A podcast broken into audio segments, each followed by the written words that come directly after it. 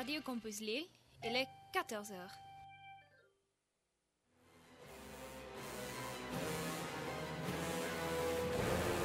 Il est 14h. Vous êtes sur Radio Campus, fréquence 106,6. –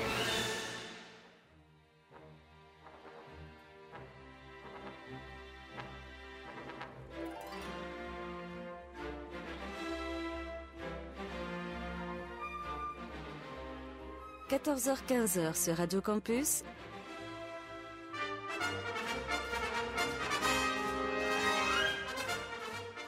Les aventuriers des salles obscures, le magazine cinéma produit par le quotidien du cinéma, présenté par Christophe Dordain.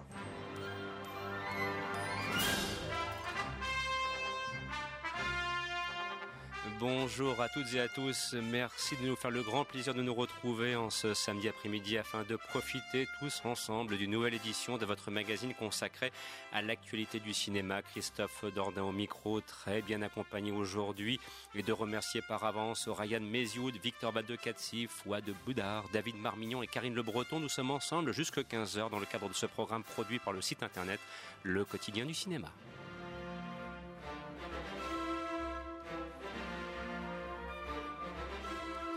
Et comme pour chaque émission, un fort joli sommaire. Il sera question de première année, de climax de Gaspard Noé. Il paraît que l'amour est une fête, nous dit Cédric Anger avec Guillaume Canet et Gilles Lelouch.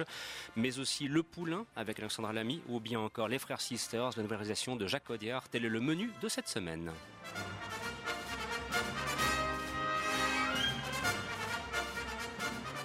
Bien évidemment, si vous souhaitez nous suivre, la page Facebook consacrée à l'émission vous est bien sûr proposée, libre à vous d'y accéder. Et n'oubliez pas que ce programme est ensuite multi-rediffusé par différents canaux que je ne manquerai pas de rappeler en cours d'émission. Sur ce, dans quelques secondes, nous allons entendre une partition musicale composée par Alan Silvestri pour Predator Acte 2. C'est le thème d'ouverture que je vous propose d'entendre.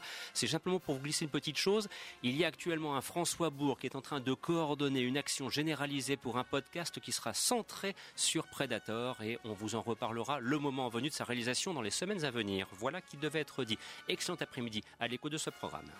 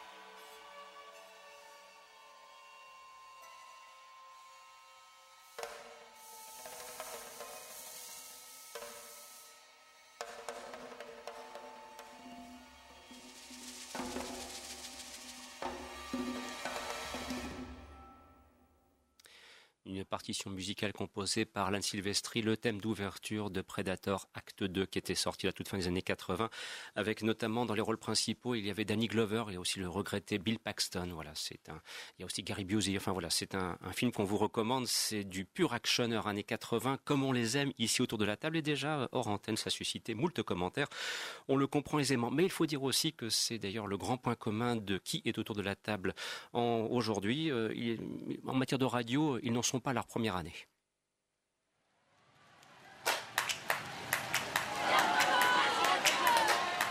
C'est une année difficile. Pour ceux qui n'ont pas eu de mention au bac S, vos chances sont de 2%. Tu connais la différence entre un étudiant en médecine et un étudiant en prépa? Demandeur d'apprendre le bottin par cœur. L'étudiant en prépa, il te demandera pourquoi. Et l'étudiant en médecine, pour quand? On commence le matin par une matière difficile, puis pause déj, 40 minutes. Une matière facile l'après-midi jusqu'à 17h. Pause goûter, 20 minutes. On enchaîne avec 2 heures d'une matière difficile. Et le soir, on fait des annales jusqu'à ce qu'on soit cuit. À ce rythme-là, c'est jouable. Entendu quoi? Vous avez 15 jours pour tout donner, 15 jours pour tout revoir. C'est à Caros que ça se joue. Le mieux, c'est de faire des annales, franchement. Faut qu'on devienne des machines à répondre aux questions. Hein. Une bande-annonce, ma foi, pour le coup, plutôt bien faite et, qui a le mérite de bien vendre ce qu'est le film. Voilà, il n'y a pas de distorsion comme parfois on peut les observer entre ce qui nous est proposé et puis ce que l'on découvre dans la salle. Et il faut reconnaître qu'avec Première Année, ben, ça fait partie vraiment de, de ces bonnes surprises. Un film où il y a du cinéma. Voilà, faut quand même le préciser, alors que le point de départ, somme toute, est assez sommaire. Je veux dire, le scénario tient en, en quelques lignes le parcours de deux étudiants dans le cadre de leur première année de médecine et on se doute que c'est un véritable parcours du combattant. Mais justement, Thomas Lilti parvient intelligemment à, mettre du cinéma, et ça c'est vraiment quelque chose de très intéressant, puis ça fait du bien dans, un cinéma français qui a parfois un petit peu tendance à trop ronfler et à s'appuyer sur des, comment dirais-je, des recettes euh, préétablies. Alors, euh, autour de la table, nombreux sont ceux qui l'ont vu, et euh, peut-être qui souhaitent ouvrir le bal. Honneur aux dames éventuellement, si Karine le souhaite.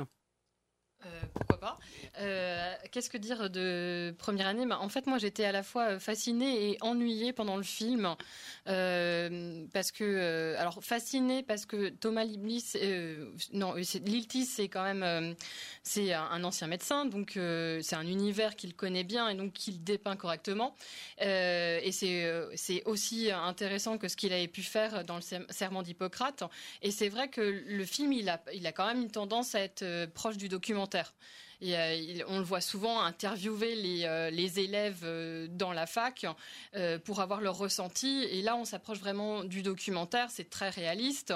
Il y a des scènes assez saisissantes, comme alors les, scènes d'examen. ça fait vraiment peur. Ils sont dans des hangars et, on les voit tous arriver avec des, tables partout. Moi, je trouve que cette scène, elle, est, elle est vraiment, elle m'a complètement happée et je me suis dit, mon sang, quelle horreur de faire une première année de, médecine. Je pense que c'est la pire torture qu'on pourrait m'infliger, c'est d'aller me demander d'aller faire une première année de médecine, tellement ça a l'air horrible. C'est un esprit de compétition. Les gens sont amis, mais pas vraiment, parce qu'il y a très peu de place. Euh, euh, et, du coup, euh, ben, on cède, mais on n'a pas envie que l'autre prenne sa place. Donc, et je trouve que toute cette partie-là, elle est, elle est bien amenée. Et autour de ce côté documentaire, Thomas Hulti, il a quand même développé une histoire entre deux étudiants de première année. D'un côté, on a Vincent Lacoste qui lui refait pour la troisième fois cette première année, qui vient d'un milieu social pas très aisé. Et de l'autre côté, on a euh, William Legby qui lui, euh, lui en première première année et, et vient d'une famille de médecins et ça l'intéresse pas spécialement d'être médecin. Il est là par hasard et entre les deux va se créer une amitié. Et donc il y a tout ce côté-là qui est développé, l'entraide qui est entre eux et aussi cette différence sociale et, et, de volonté. Il y en a un qui a vraiment très envie d'être médecin et l'autre pas vraiment et, on voit comment euh, ça tourne autour, il y a cette amitié, mais finalement, comme euh, l'histoire de ces deux, euh, jeunes gens, c'est on passe notre temps à réviser, on passe notre temps dans nos chambres, aller en cours et tout, c'est pas très passionnant en fait. on s'ennuie au bout d'un moment à aller voir souligner des, livres et, et, lire. Donc c'est pour ça que, bon, elle est quand même bien amenée, les acteurs sont, sont vraiment bien. Moi j'aime beaucoup ces deux acteurs et je suis contente qu'on voit William Ligby de plus en plus dans des premiers rôles parce que c'est vraiment un très bon acteur. Et, et, Vincent Lacoste, bon, il confirme ce qu'on savait de lui. Mais c'est vrai que j'ai trouvé qu'il manquait un peu d'histoire palpitante derrière et que et on n'arrivait pas à rééquilibrer. Que moi, je m'ennuyais un peu pendant les scènes de révision. Ennui, euh, David, ou comme moi, tu l'as trouvé plutôt réjouissant ouais, ouais, moi justement, j'ai trouvé ça passionnant euh, parce que le truc est tourné comme un film de guerre, quoi. Ils sont mm. là en train de faire des stratégies, de faire des plans d'action, des plans d'attaque sur comment réviser, etc. Effectivement, moi, pour avoir euh, connu euh, les, grands concours comme ça avec un, échec euh, explosif, je me suis vraiment retrouvé dans cette période de ma vie où j'enchaînais les concours de la fonction publique dans, des énormes hangars tout froid avec que des gens que je pouvais pas blairer parce qu'ils étaient là pour me piquer la place. Et donc du coup, ça, j'ai trouvé ça passionnant. Après, bon, Thomas Litny, ça fait quoi le troisième film qu'il fait sur la médecine? Il faudrait peut-être qu'il passe à autre chose, mais il parle, il parle de ce qu'il connaît, donc c'est super intéressant et on se dit ouais, là on est vraiment en terrain connu, on est vraiment dans ce qu'il sait faire. Je trouvais que le film il manquait un petit peu de dramaturgie dans le sens où il n'y a pas beaucoup d'obstacles pour mhm. les pour les personnages, mais je trouvais que c'était un joli discours euh, sur la reproduction des élites finalement. Et j'ai aussi trouvé que le que le final était un peu un peu dommageable en fait. Que c'était un petit peu dommage de faire un petit peu de sensiblerie un petit peu de c'était très téléphoné en fait ce final. Et donc euh, je l'ai vu venir à 20 mètres et je me suis dit ah c'est chouette c'est une belle fin. En même temps ça ça redevient du cinéma à ce moment-là parce qu'il faut quand même continuer l'histoire et raconter une histoire et finir cette histoire. Mais euh, il y avait peut-être moyen de développer un truc un peu plus hargneux. Quoi. Mais il était nécessaire pour lui de savoir conclure son film et d'ailleurs de le faire en un plan. Ce que j'apprécie moi très souvent, c'est les, les, réalisateurs qui sont capables en une image de conclure leur histoire. Bon voilà, c'est une concession scénaristique qu'il a dû faire, comme ça se produit parfois, mais qui n'enlève rien à la patinence du propos, hein, Ryan. Surtout la, la tension avec laquelle il, il, filme des tableaux d'affichage où tu as juste un nom à trouver. Enfin, j'ai trouvé ça, c'est génial. Bah, pour quiconque a connu les affres euh, des résultats du baccalauréat, je, sais qu'il y en a autour de la table pour lesquels c'était peut-être une actualité récente, ça doit rappeler quelques souvenirs. Rien pour commencer, et Victor ensuite, pour toujours à propos de première année de Thomas Lilti. C'est une démonstration qu'avec un sujet qui paye pas de mine, on peut, grâce à la mise en scène, rendre ça extrêmement palpitant. Euh, quand on est devant le film, pendant une heure et demie, on, il nous lâche pas, on est pris dedans avec, euh, on est dans les mêmes états de tension et de tension passionnée que les deux personnages du film. Et il y a même un petit côté épique avec toutes ces scènes de foule et d'agitation et même un peu de Kafka avec euh, ce grand système, cette grosse machine qui broie et dissout les individus. Et ce que j'ai beaucoup aimé aussi, c'est que le propos sur les grandes études, dans un pays comme la France, on a tendance à glorifier le système universitaire euh, et la grande quantité d'années d'études après le bac. Ça fait du bien d'avoir quelque chose qui se concentre sur les mauvais côtés euh, de, des études supérieures. La concurrence poussée à son paroxysme, euh, les, les souffrances que cela peut occasionner personnellement, l'échec du système à amener des individus à s'élever socialement. Et ce que et là où la fin peut paraître utopiste pour vous, euh, enfin trop trop belle pour être vraie. Je trouve que ça reste certes utopiste, mais c'est un doigt dans le cul mis au système. C'est ça qui est génial. Et c'est à ça qu'on reconnaît les films de valeur, c'est de dire que même si le système, on n'a pas l'impression qu'on puisse le faire tomber, euh, euh, c'est de nous montrer qu'on pourra quand même à notre échelle individuelle, marquer notre désaccord et le contourner. Et c'est à ça qu'on reconnaît les films de valeur. Alors de préciser que le système de la médecine va connaître quand même une révolution avec la fin du numerus clausus. Quels en seront les effets? Il sera bien temps d'en parler dans le cadre des émissions consacrées, elles, à l'actualité pure et dure. Victor, ton avis sur première année, s'il te plaît euh, Là, j'ai... Parmi tout ce qui a été dit, on a souvent entendu documentaires, films de guerre et tout autre genre de cinéma. Moi, pour citer un genre de cinéma, je l'ai vraiment vu première année comme un film d'horreur sur euh, la première euh, la première année médecine. Pas film d'horreur dans le sens où c'était une purge, non, c'est euh, c'est un film absolument nécessaire à faire aujourd'hui, mais c'est vraiment un film qui m'a qui m'a oppressé tout du long de sa durée parce que il y a vraiment cette approche très documentaire justement qu'a Thomas Lilchi de de montrer frontalement ce, ce qu'est euh, euh, ces études-là, euh, ce qu'elles ce qu'elles nécessitent en tant que temps, en tant que travail, et c'est quelque chose qui est absolument ingérable. Et justement, on, pouvait, j'ai souvent entendu dans les critiques négatives le fait qu'on travaille sur cette relation entre le les personnages de Vincent Lacoste et William Lebille.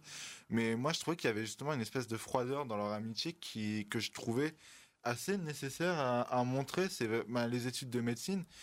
Enfin, c'est une amitié calculée en fait. C'est une amitié calculée. On va forcément, euh, on va forcément voir euh, se lier avec quelqu'un juste pour avoir de l'aide pour euh, réussir autant que lui, voire le dévancer même dans ses études.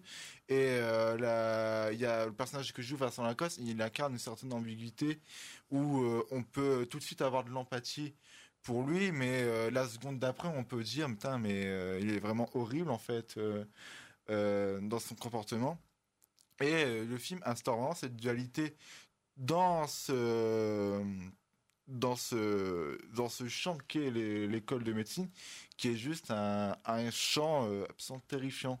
Et un champ de bataille c'est un champ de bataille, ouais. C'est justement c'est dommage qu'ils montrent pas les bons côtés des écoles de médecine parce que pour avoir fait quelques quelques soirées un peu délicates avec des étudiants en médecine, ils ont il manque ce côté un peu euh, oh, il y a une séquence avec euh, il y a une séquence avec la paillarde en amphithéâtre qui ont dit long. Mais est-ce que c'était mais est-ce que c'était vraiment le propos? Premier du film J'ai un doute. Mais si tu veux faire vraiment un documentaire, faut voir tout, il faut voir l'ensemble. les, soirées médecine, c'est quand, on a la fac, c'est quand même quelque chose de mythique. Hein. Moi, j'ai jamais vu autant de fesses que quand j'étais avec mes potes de médecine. Mais euh, le truc, c'est que c'est les études de médecine aussi, ce qu'il veut aussi montrer, c'est que ta vie sociale, hormis les quelques soirées que tu peux faire en école de médecine, bah ta vie sociale, elle est un peu foutue. Hein. C'est juste, euh, je pense que les, tous les tous les étudiants qu'on voit dans le film, ils sont tous là en train de pleurer. Euh, en train de pleurer au téléphone parce que euh, ils sont stressés à l'idée de savoir s'ils sont sur une liste ou pas, s'ils vont pouvoir choisir leur filière, s'ils vont pouvoir repasser leur année. Alors que la fac c'est prévu pour pour glander. On est d'accord. Ah mais. Je suis d'accord avec toi. J'ai fait ça avec euh, un professionnalisme redoutable en son temps. Bien. Je crois que à propos de première année, on peut dire qu'on a tout dit parce qu'on a quand même une, liste de, films. Mention euh, très bien pour première année. Eh ben euh. voilà, merci Victor pour ce mot de conclusion. Mention très bien Thomas Lilti pour première année. Donc reçu à l'année suivante, eh bien on espère justement qu'il nous reviendra d'ailleurs avec un film qui sortira du cadre médical auquel nous habitués pour l'instant.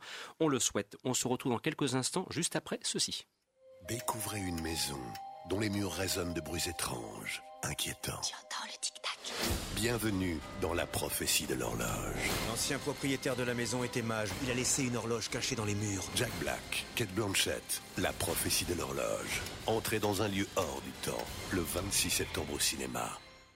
Et c'est un film qui sera notamment au menu de l'émission du 6 octobre, façon de préciser que samedi prochain, ce sera le petit écran qui sera à l'honneur avec le magazine des séries. Retour à l'actualité donc des films sortis il y a maintenant deux semaines sur les écrans. Et voici Gaspard Noé de retour avec Climax. Alors, euh, bon, Gaspard Noé, voilà, quand on dit Gaspard Noé, euh, ça vous pose tout de suite l'ampleur euh, du problème parfois parce que certains spectateurs ont beaucoup de mal à appréhender son univers. Alors, Victor, tu me disais hors antenne, et peut-être d'ailleurs voudras-tu commencer par Climax et d'autres interviendront ensuite. Tu me disais en antenne bon, que là, il s'est peut-être un petit peu plus, euh, comment dirais-je, cadenassé, euh, même si après, il, fait exploser, comme toujours dans son cinéma, euh, ce qu'il doit faire exploser. Bon, très rapidement, c'est groupe de, un groupe de danseurs et de danseuses qui se trouvent dans une soirée. Il y a du, de l'alcool qui circule plus ou moins frelaté et drogué, et tout cela va partir en vrille. C'est du Gaspard Noé dans le texte, mais peut-être un petit peu plus calibré. Alors en fait, c'est je pense qu'avec euh, Climax, Gaspard Noé, il a arrêté de se prendre. Euh, enfin, c'est enfin dit qu'il fallait arrêter de se prendre pour euh, Stanley Kubrick ou. c'est bien. Ou d'autres réalisateurs qui le passionnent. Parce que avec Climax, déjà d'une durée assez minimaliste comparé à ses autres films qui est d'une heure et demie, on, il, il décide de pas vraiment raconter une histoire en fait. C'est euh, le, t'as as dit le point de départ, une, fête, d'alcool frelaté et euh, ça part en vrille. Et il va filmer, il va décider de filmer avec tous ses danseurs euh, vraiment une, espèce d'abstraction où on, va suivre pendant une heure et demie en plan séquence juste des corps qui sont qui partent dans tous les sens, qui qui rejettent toute moralité, qui qui déambule partout tout en gesticulant et on a c'est assez saisissant à, voir. Tout est tout dans le cadre et dans le son euh, et et là pour t'oppresser et t'immerger dans cette dans cette soirée de l'enfer en fait c'est enfin on peut le voir comme ça. Moi j'aime bien comparer le film avec ce qu'avait fait euh, Darren Aronofsky l'an dernier euh, avec Mover où vraiment plus tu avances plus tu avances dans le film et plus tu plonges vraiment dans un dans un enfer absolu au point où tu as, envie d'en sortir t'as envie de sortir, mais en même temps, le spectacle te, te fascine Hmm. tant ça, tant il y a un travail esthétique euh, balancé en pleine figure et c'est un, je vais pas dire que c'est un régal parce que ce qu'on voit à l'écran, c'est quand même, euh, c'est quand même affreux.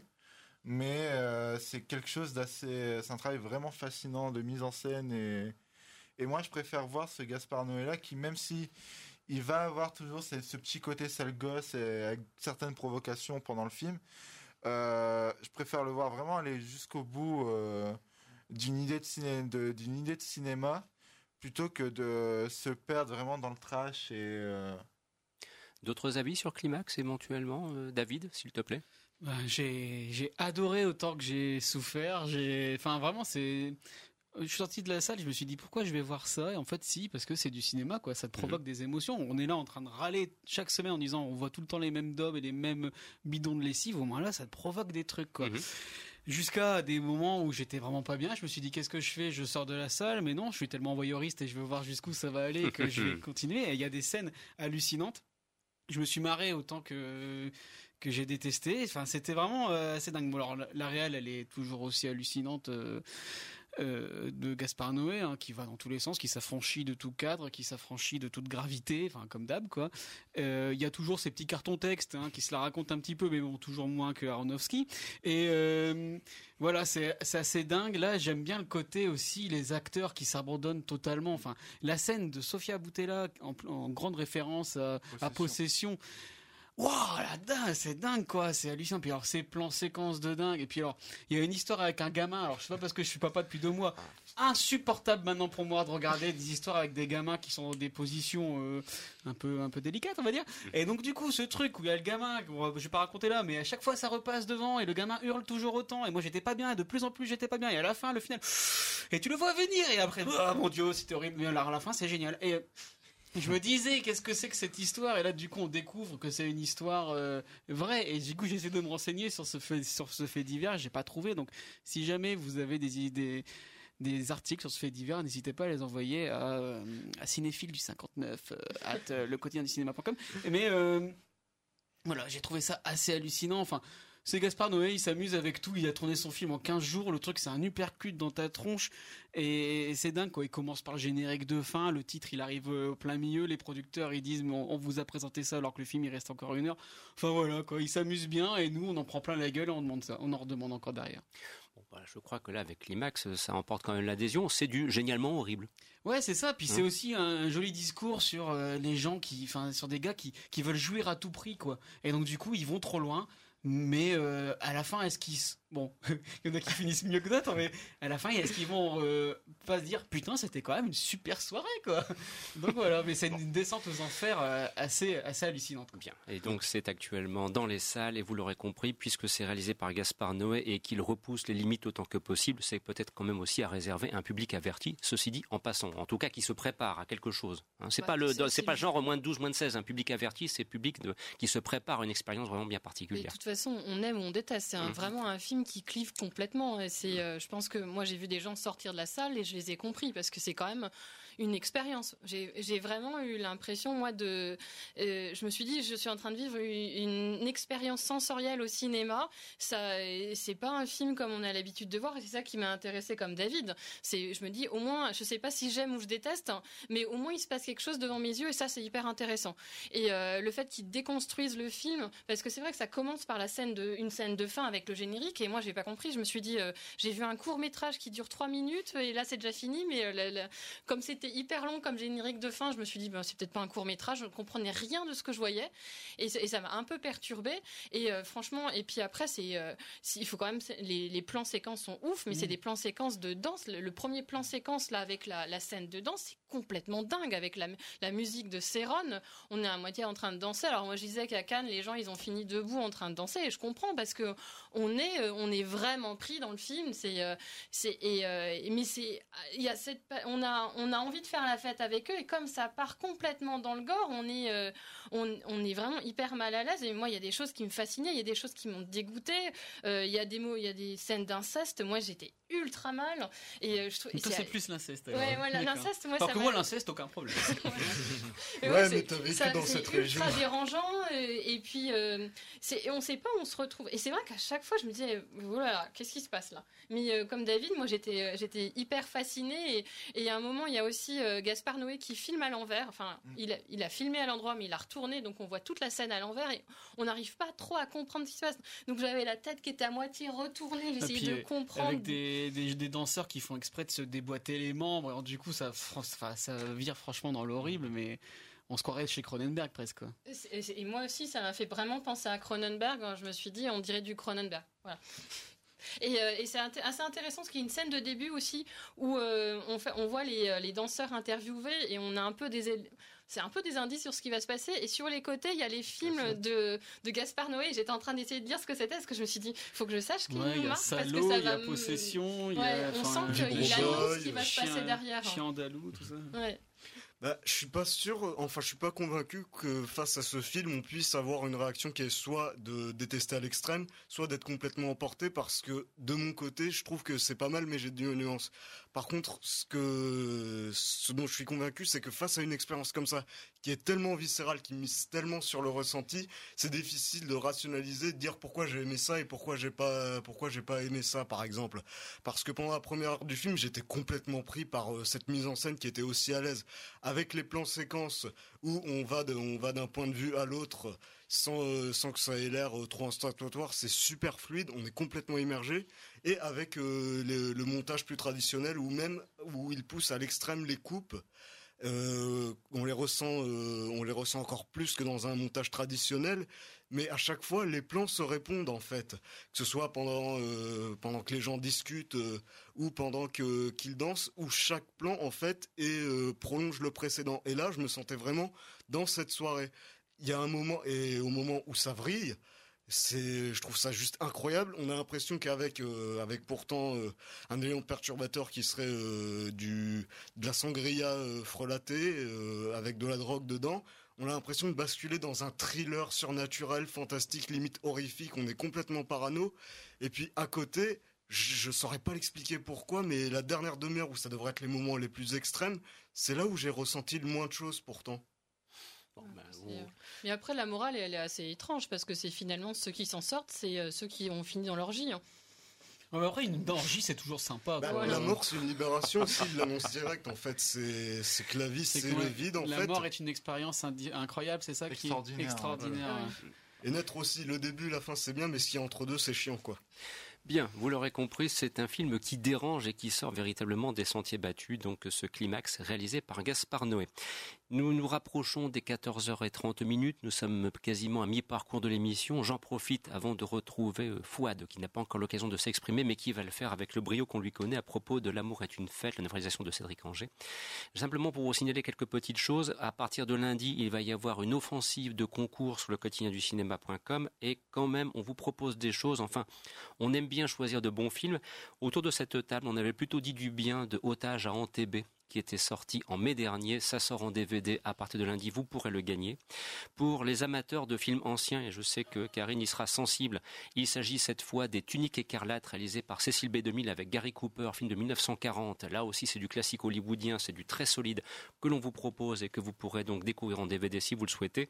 Et enfin, pour les amateurs de poursuite en voiture, le film réalisé par Philippe D'Antoni qui s'appelle Police. 5. Police, Police Puissance 7 avec Roy Scheider. Voilà, on remet les choses à leur place. Police Puissance titre. 7. Le gars, il a produit la French Connection. D'accord? C'était le producteur de la French Connection. Il avait bossé aussi sur Bullet. Et ensuite, il est passé à la réalisation pour réaliser Police Puissance 7 au début des 70 avec une course-poursuite en bagnole réalisée et coordonnée par le, cascadeur Bill Hickman. Je peux vous dire, comme on dit, que ça jette. Et à côté, les poursuites en voiture actuelles, pour beaucoup d'entre elles, c'est de la merde. Ouais, voilà. As travaillé sur Bullet et French Connection, tu, tu touches ta bille en termes de scène Voilà. de bagnole. C'est vous dire que vraiment, ce sont de très beaux DVD et Blu-ray qu'on vous proposera à partir de lundi.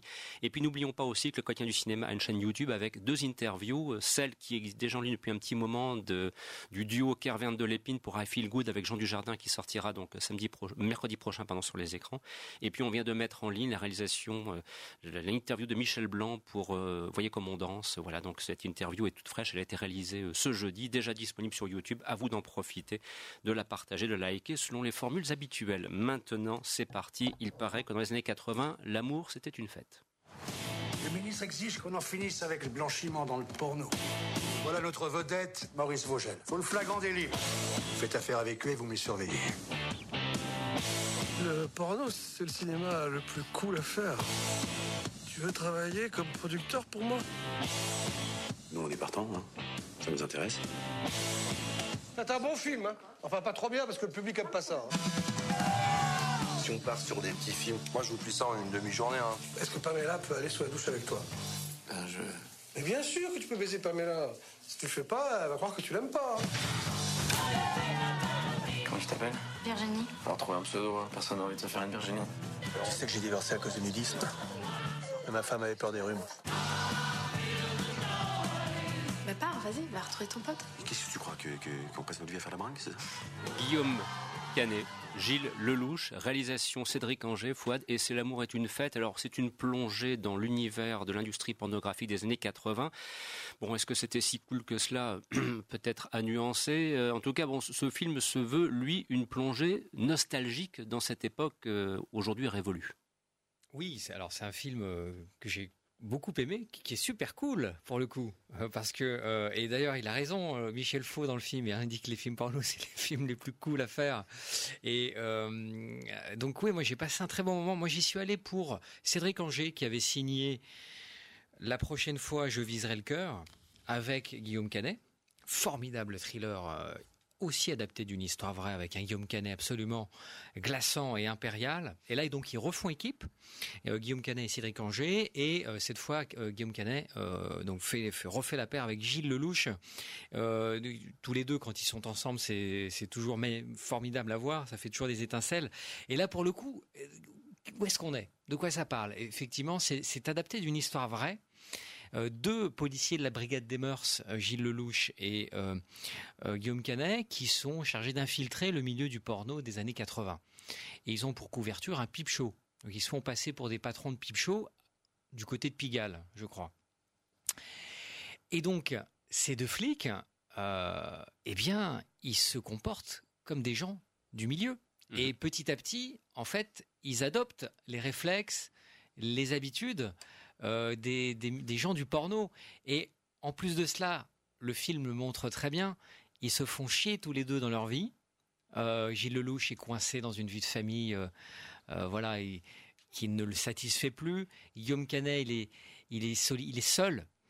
Et en fait, cette, cette mission, en fait, va, les faire côtoyer des gens qui rigolent et qui s'amusent dans un premier temps. À tel point qu'ils vont en adopter même les déviances, ils vont tomber dans l'alcool, la, drogue. Euh, mais somme toute, ils vont, euh, ils vont se redécouvrir et ils vont finir par trouver ça cool, justement, par aimer ça. Et euh, c'est ça qui est touchant. Alors, le film démarre comme une enquête. Donc on se dit, ah, ouais, ça va être un film d'enquête, d'infiltration et tout, mais en fait c'est pas du, c'est pas du tout, c'est pas du tout le sujet du film. Euh, c'est vraiment une étude de caractère et c'est surtout le, le c'est, c'est le portrait d'une époque. C'est euh, voilà euh, le film porno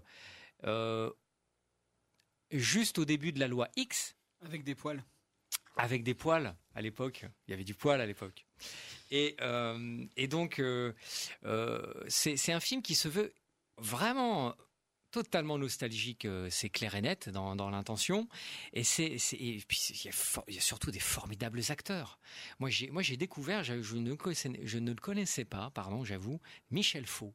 C'est avant tout un acteur de théâtre. Oui, Il est c'est alors je me suis renseigné et effectivement c'est un acteur de théâtre. S'il est extraordinaire. Il est extraordinaire. Faut y aller pour rien que pour lui déjà. Donc il joue un patron, un, producteur de films porno justement qui prend sous son aile euh, Gilles Lelouch et Guillaume Canet et qui s'avère être un personnage extrêmement touchant en fait, vraiment très touchant. Il y a une scène absolument euh, euh, magnifique où il invite Guillaume Canet dans sa villa. Voilà, il y a des nanas à poil et ils, ils boivent un peu trop. Enfin voilà, ils passent une soirée d'excès et puis au lever du soleil, Michel Faux il s'assied à côté de Guillaume Canet puis il parle. Il parle de la vie. Enfin, je ne vais pas tout spoiler. Euh, y a, c'est une scène absolument incroyable. Donc, euh, je vais, je vais pas, la révéler. Mais c'est vraiment un film. euh, euh, alors, c'est c'est sur la fin d'une époque. Alors oui, c'est nostalgique, ça idéalise, c'est vrai. Parce que quand on parle, on a l'impression que le mode du porno c'était super, mais quand tu regardes des docus comme euh, Inside This Throat ou euh, le film Bookie Nights, on voit Bien bien, sûr. que euh, Ah le bah monde non. du porno à cette époque c'était quand même pas super. hein. Alors aux États-Unis, effectivement, puisque ça, se ta- ça se passe dans le dans le porno euh, américain, effectivement, faut pas se leurrer. Hein. Ah bah oui, c'était c'était un milieu de mafieux.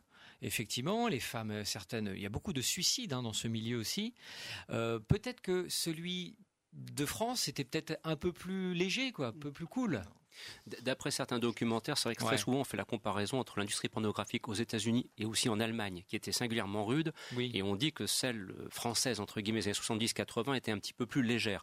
Mais je pense quand même que ce sont des propos à nuancer parce que autant on a des documentaires aujourd'hui qui relatent, il y a notamment un excellent documentaire euh, qui passe sur Canal Plus actuellement qui relate ce que l'industrie pornographique aujourd'hui, c'est pas très engageant, c'est pas très réjouissant, loin s'en faut.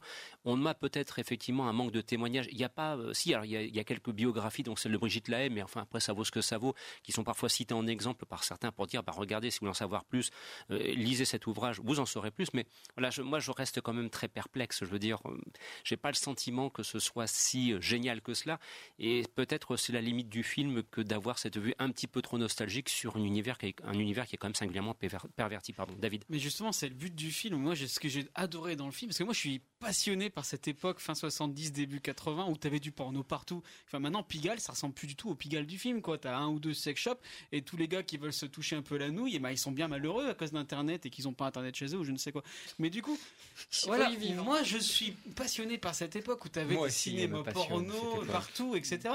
Et donc, du coup, me retrouver là-dedans, j'ai trouvé ça génial. C'est un film qui sent bon le smegma, c'est un film qui, qui a plein de nichons avec des, des, des actrices qui donnent du menton. C'est vraiment génial là-dessus. Et puis, c'est surtout un regard déca- déculpabilisant, totalement, totalement sain sur le porno, avec Ouais. des actrices qui aiment ce qu'ils, f- ce qu'ils font, qui veulent faire du bon boulot. Avec Camille Reza, qu'est-ce qu'elle est mignonne. Elle est extraordinaire. Euh, euh, et voilà. Et en plus, t'as ce superbe rôle de Xavier Beauvois Xavier que moi je vois comme un intello euh, ultra chiant Et alors que là il joue un réalisateur en plus on dirait un petit peu notre Christopher Colpart national du coup j'ai trouvé ça génial et voilà, il est en train de réaliser l'arrière-train sifflera trois fois. Moi, je trouve ça super marrant. Ouais. Et, et voilà, c'est tout ce que j'aime dans la vie. C'est vraiment jouir de la vie. Ils sont là, ils font des grandes tablées après chaque tournage où ils picolent et ils baisent à tout va. Enfin voilà, c'est chouette, c'est cool, c'est la vie. Il faut arrêter de penser que le porno, c'est forcément un truc misérabiliste et, et triste ou quoi. C'est quand même chouette, quoi. Il n'y a rien de mieux pour passer d'un bon temps que. Bah, quand on voit des Alban Sorel qui sont toujours là, en pleine forme, euh, des Gérard Kikoïn euh, qui sont.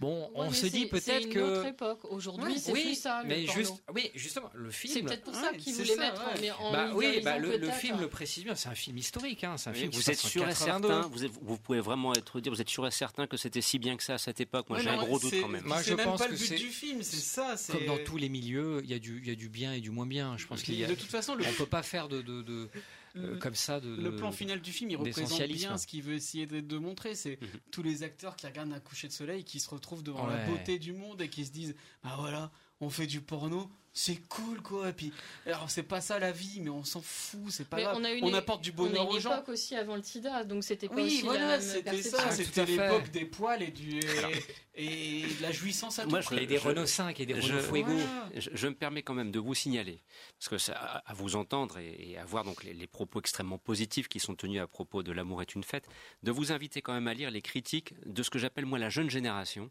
à propos de ce film. Et là, il y a quand même un point de discordance qui est flagrant, en tout cas sur la façon dont eux, à 20 ou 21 ans, l'ont reçu par rapport à vos propos. Voilà, c'est juste des pour- peines à jouir. Ça, je les ai lus, les critiques. Il faut avoir un peu conscience que, voilà, tu vas pas voir l'amour est une fête pour avoir une analyse sociologique. Évidemment que c'est macho, évidemment. C'est peut-être plus sympa de bosser dans la banque. Le problème, c'est peut-être un problème aussi dans la génération. Enfin, Voilà. non, mais pas dans, pas dans, dans votre génération, Oui. certainement. Ça, si vous avez vécu que, de- les- que le porno dégueulasse que tu trouves sur internet, effectivement. Le porno allemand. Voilà. Que quand nous, avec Fouad, c'est pareil. Nous, on cherchait la cassette porno, on, se la passait dans les couloirs du lycée parce qu'il n'y avait pas de DVD.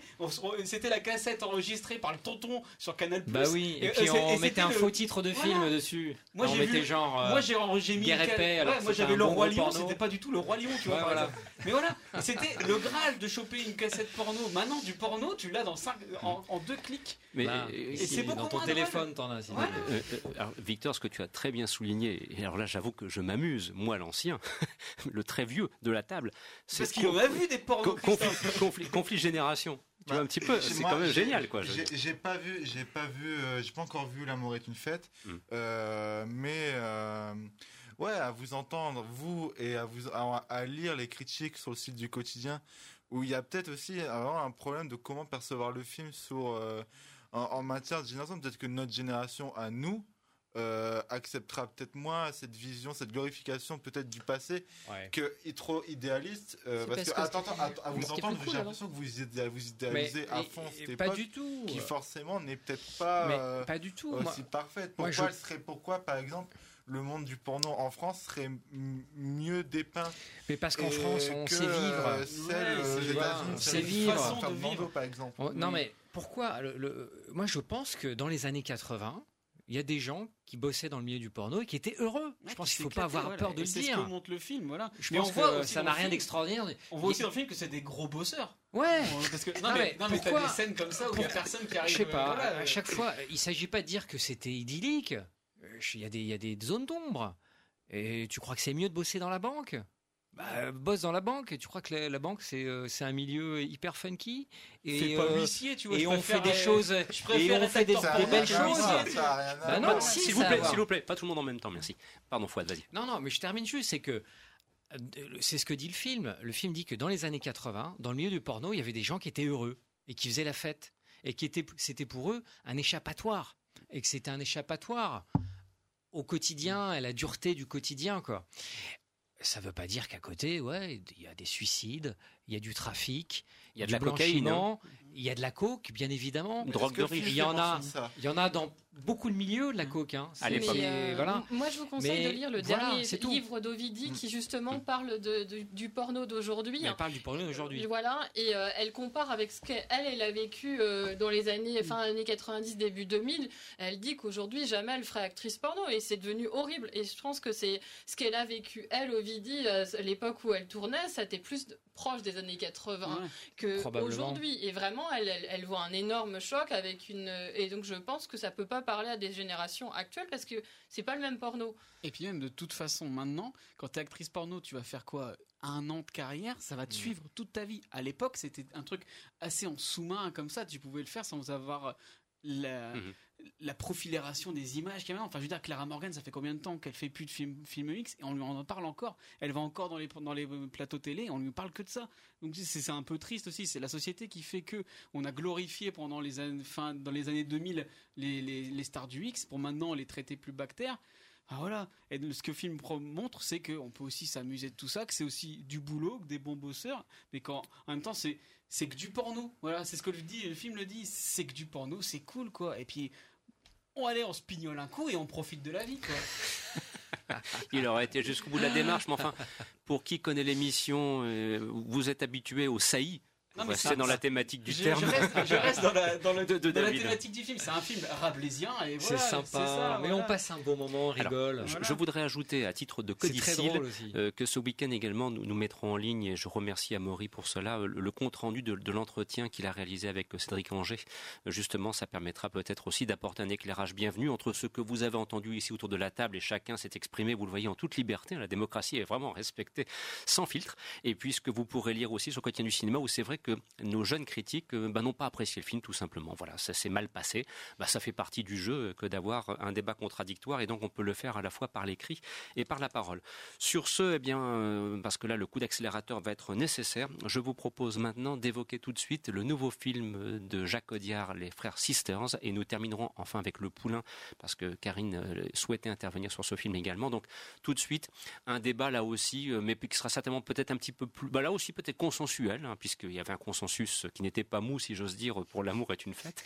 Et donc avec euh, les frères Sisters, euh, là aussi le consensus devrait être de rigueur pour un western. Alors est-ce que c'est un vrai western? Été tourné en Bulgarie, c'est signé par un Européen qui apporte sa propre patte, avec un Joaquin Phoenix qui n'aime pas les armes à feu dans la vie quotidienne, mais qui a dû se les coltiner, puis un John C. Reilly qui a trouvé le roman qui a servi de, de point de départ à ce film. En tout cas, Jacques Audiard, là, on lui a filé une carte en platine pour réaliser ce film. hein. Et Victor, tu l'as vu, et je veux croire que comme beaucoup, tu l'as apprécié. Ouais, alors euh, c'est vraiment assez surprenant. Enfin, c'est pas vraiment surprenant de voir euh, Jacques Audiard signer euh, ce film de commande parce que Audiard, en dépit des récentes déclarations qu'il a pu faire concernant, par exemple, le cinéma de Sam Peckinpah ou entre, entre autres, entre autres, euh, Audiard, toujours été un réalisateur qui était fasciné par le cinéma américain. Où euh, dans Dipan, euh, dans on- il est vraiment du côté des chiens de paille. Et euh, dans Un prophète, c'était vraiment le film de prison à la Scorsese. Et donc là, de le voir, le voir changer d'air, partir au Far West et pour rejoindre les Cowboys avec un casting international, ben c'est un projet qui qui intriguait, euh, qui n'était pas vraiment surprenant, mais euh, qu'on avait très envie de voir. Et donc c'est un film de commande et on va dire que dès le début du film ça se voit ça se voit assez. Il y a vraiment un déroulement euh, très lisse au film. on suit donc les frères Sisters, John C. Reilly et Joaquin Phoenix, qui partent à la recherche d'un jeune homme joué par Riz qui aurait euh, volé quelque chose à, leur, à leur chef. Et euh, on, on suit vraiment le... On a vraiment l'impression au départ de voir Audiard se faire juste un kiff de réaliser un western. Donc, au début, rien de nouveau à l'horizon. On suit juste un western traditionnel, euh, très classique, pendant les 20, 20, 20, 30 premières minutes.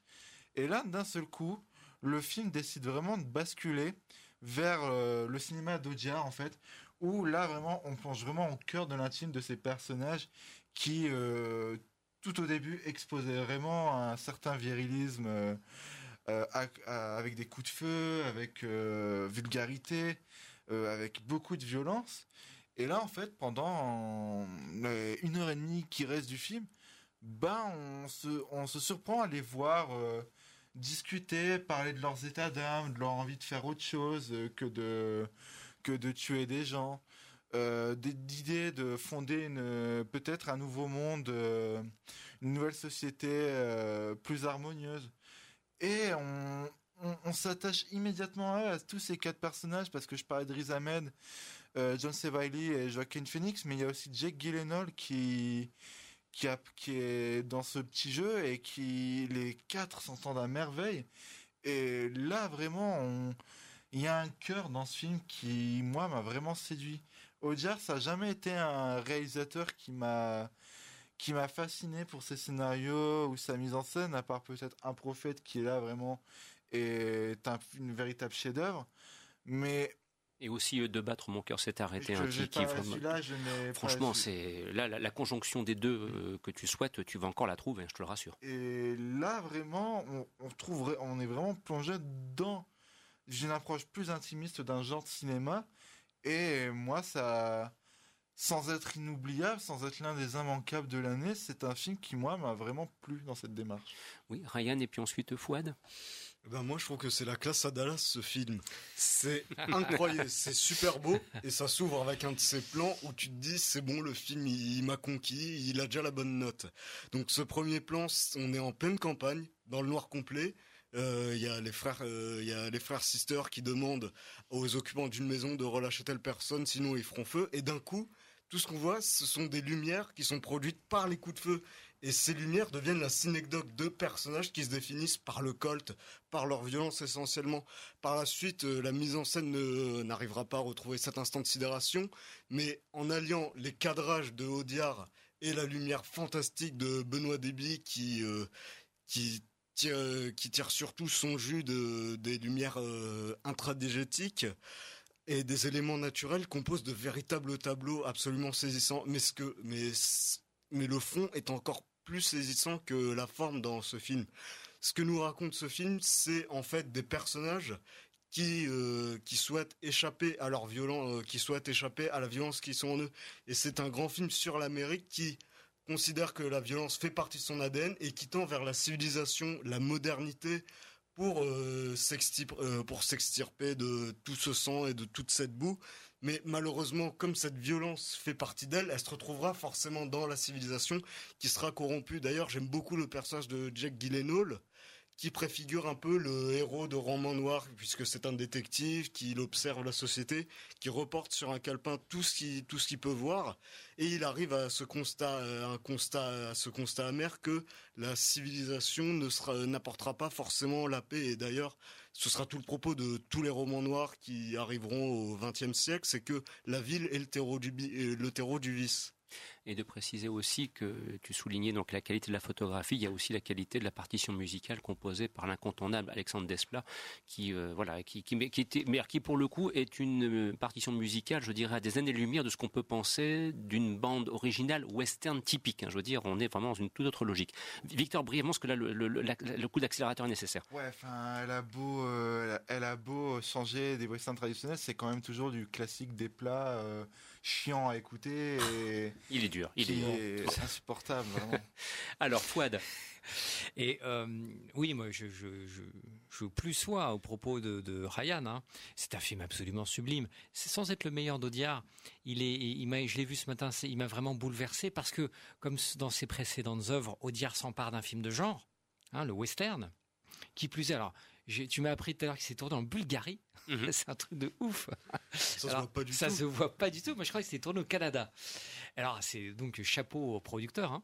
Et euh, il- ben, on a en parallèle d'un côté ces deux frères rongés par le mal, la violence, qui sont nés dans la violence, qui, qui viennent de la violence, qui ont, qui ont été accouchés par la violence, et à côté ce détective, ce détective un peu lettré, un peu précieux, qui fait la paire avec un chimiste et euh, qui noue une relation d'intérêt quasiment, puisque ce chimiste en question a découvert quelque chose. euh, voilà, donc on, ne va pas spoiler.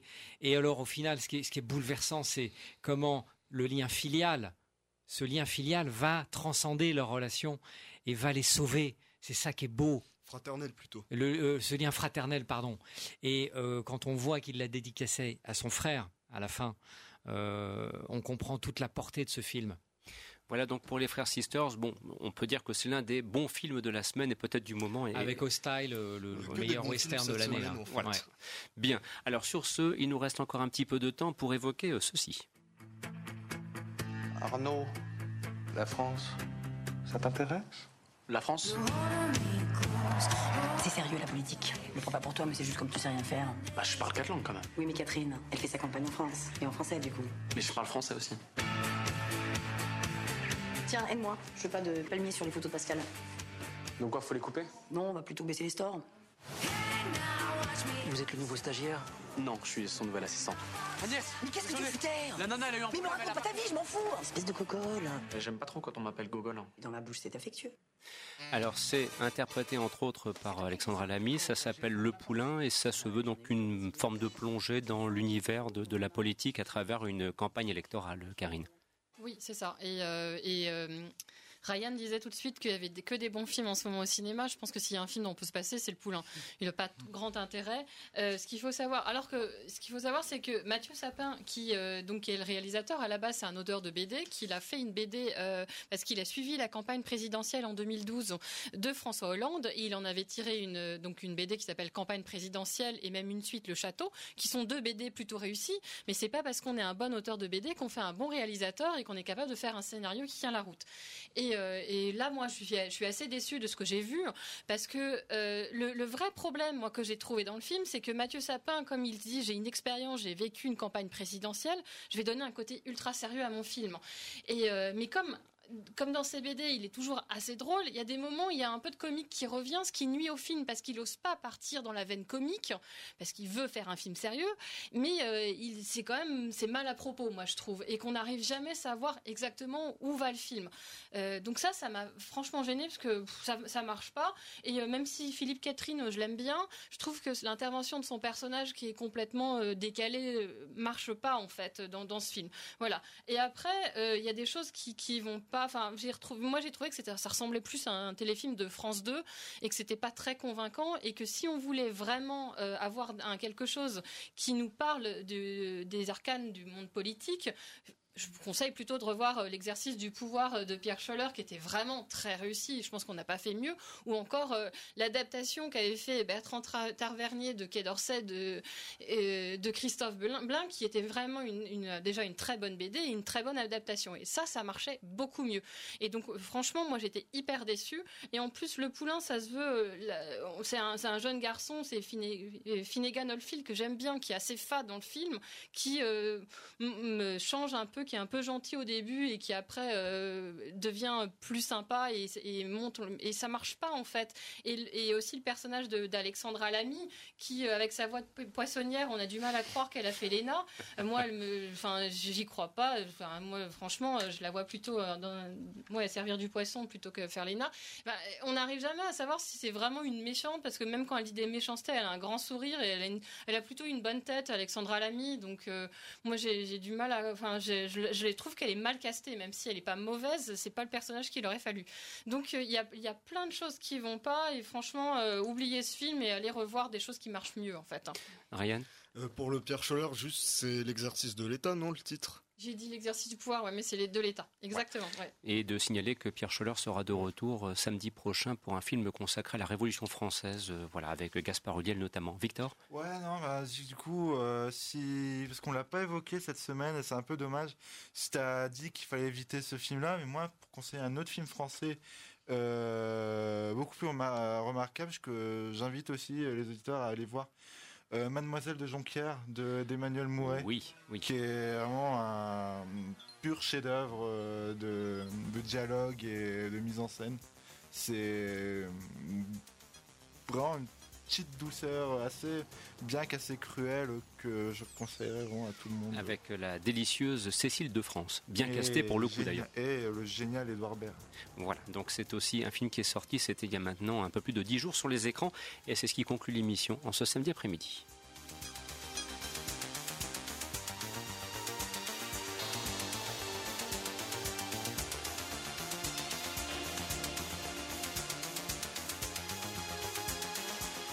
Vous écoutiez Les Aventures des Salles Obscures, une émission proposée et présentée par Christophe Dordain, produite par le site internet lequotidienducinéma.com. Un grand merci à Karine Le Breton, David Marmignon, Fouad Boudard, Victor Badecatsi et Ryan Mézioud.